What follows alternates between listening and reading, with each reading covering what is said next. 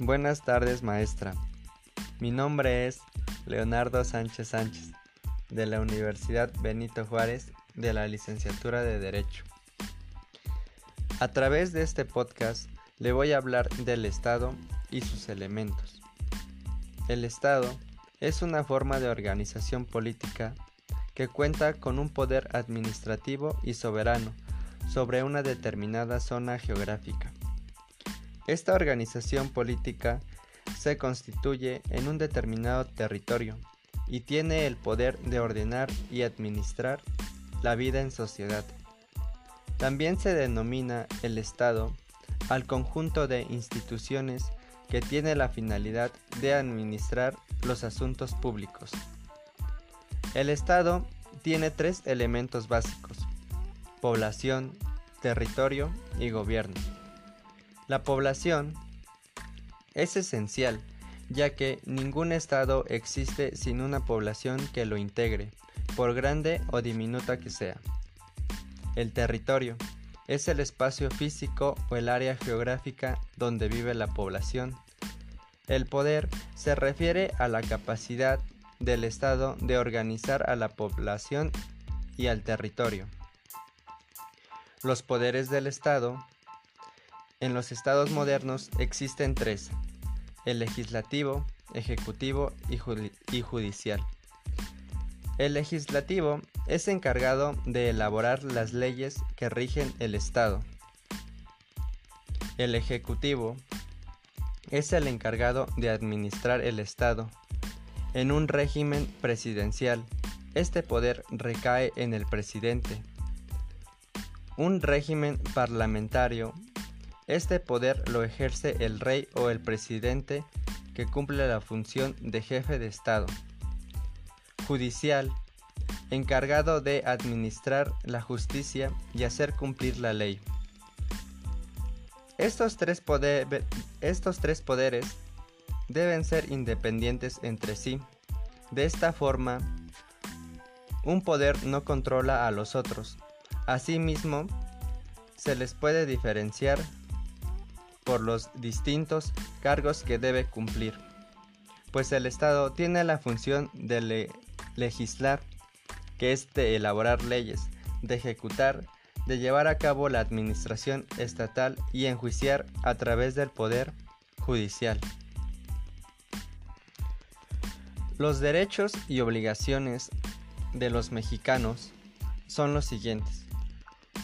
Los derechos son las libertades o beneficios de los ciudadanos y generalmente deben ser provistos por el Estado.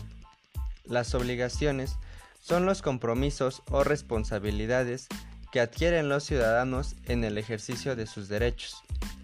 La diferencia entre derechos y obligaciones es que los derechos procuran beneficios del Estado hacia los ciudadanos, mientras que las obligaciones imponen responsabilidades de los ciudadanos hacia el Estado y las leyes. Las entidades que integran la federación son los estados siguientes.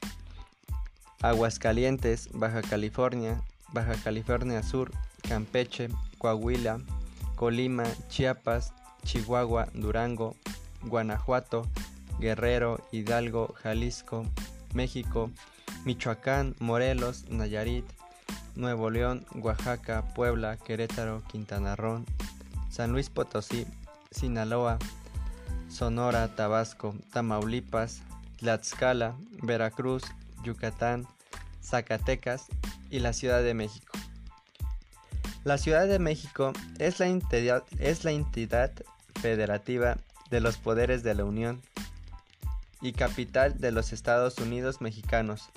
Se compondrá del territorio que actualmente tiene y en el caso de que los poderes federales se trasladen a otro lugar, se elegirá a un Estado de la Unión con, con la denominación de la Ciudad de México. Según el artículo 45 constitucional, los estados de la Federación conservarán la extensión y límites que hasta hoy han tenido, siempre que no haya dificultad en cuanto a estos. Ahora hablaré sobre la nacionalidad mexicana, que se adquiere por nacimiento o por naturalización. Son mexicanos por nacimiento los que nazcan en territorio de la República, sea cual fuera la nacional de sus padres. Los que nazcan en el extranjero, hijos de padres mexicanos nacidos en territorio nacional, de padre mexicano nacido en territorio nacional o de madre mexicana nacido en territorio nacional. Los que nazcan en el extranjero, hijos de padres mexicanos por, por naturalización, de padre mexicano por naturalización o de madre mexicana por naturalización. Y los que nazcan a bordo de embarcaciones o aeronaves mexicanas, sean de guerra o mercantes. Son mexicanos por naturalización los extranjeros que obtengan de la Secretaría de Relaciones carta de naturalización.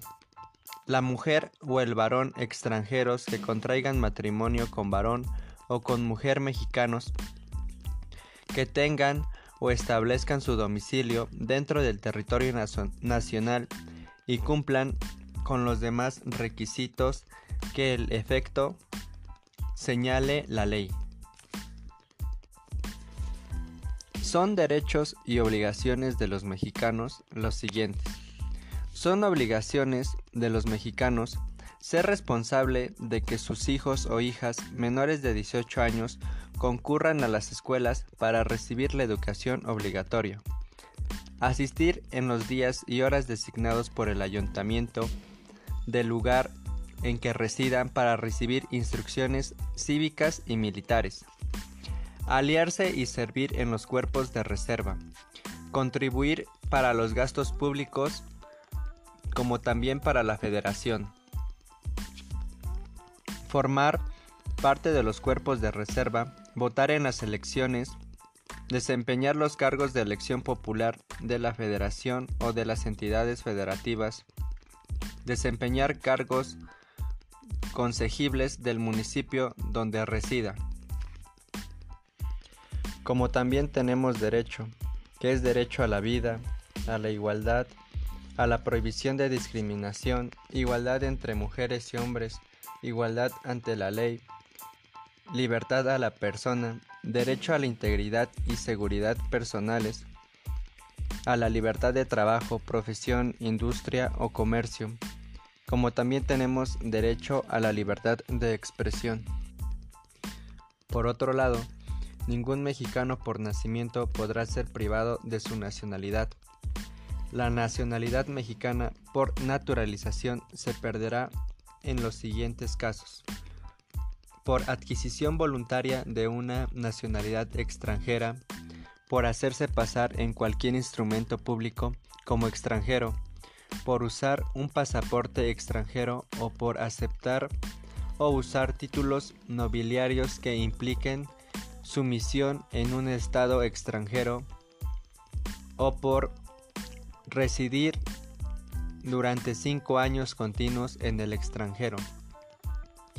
La ciudadanía mexicana se pierde por aceptar o usar títulos nobiliarios de gobierno extranjero por aceptar o usar condecoraciones extranjeras sin permiso del Ejecutivo Federal, por ayudar en contra de la nación a un extranjero o a un gobierno extranjero en cualquier reclamación diplomática o ante un tribunal internacional.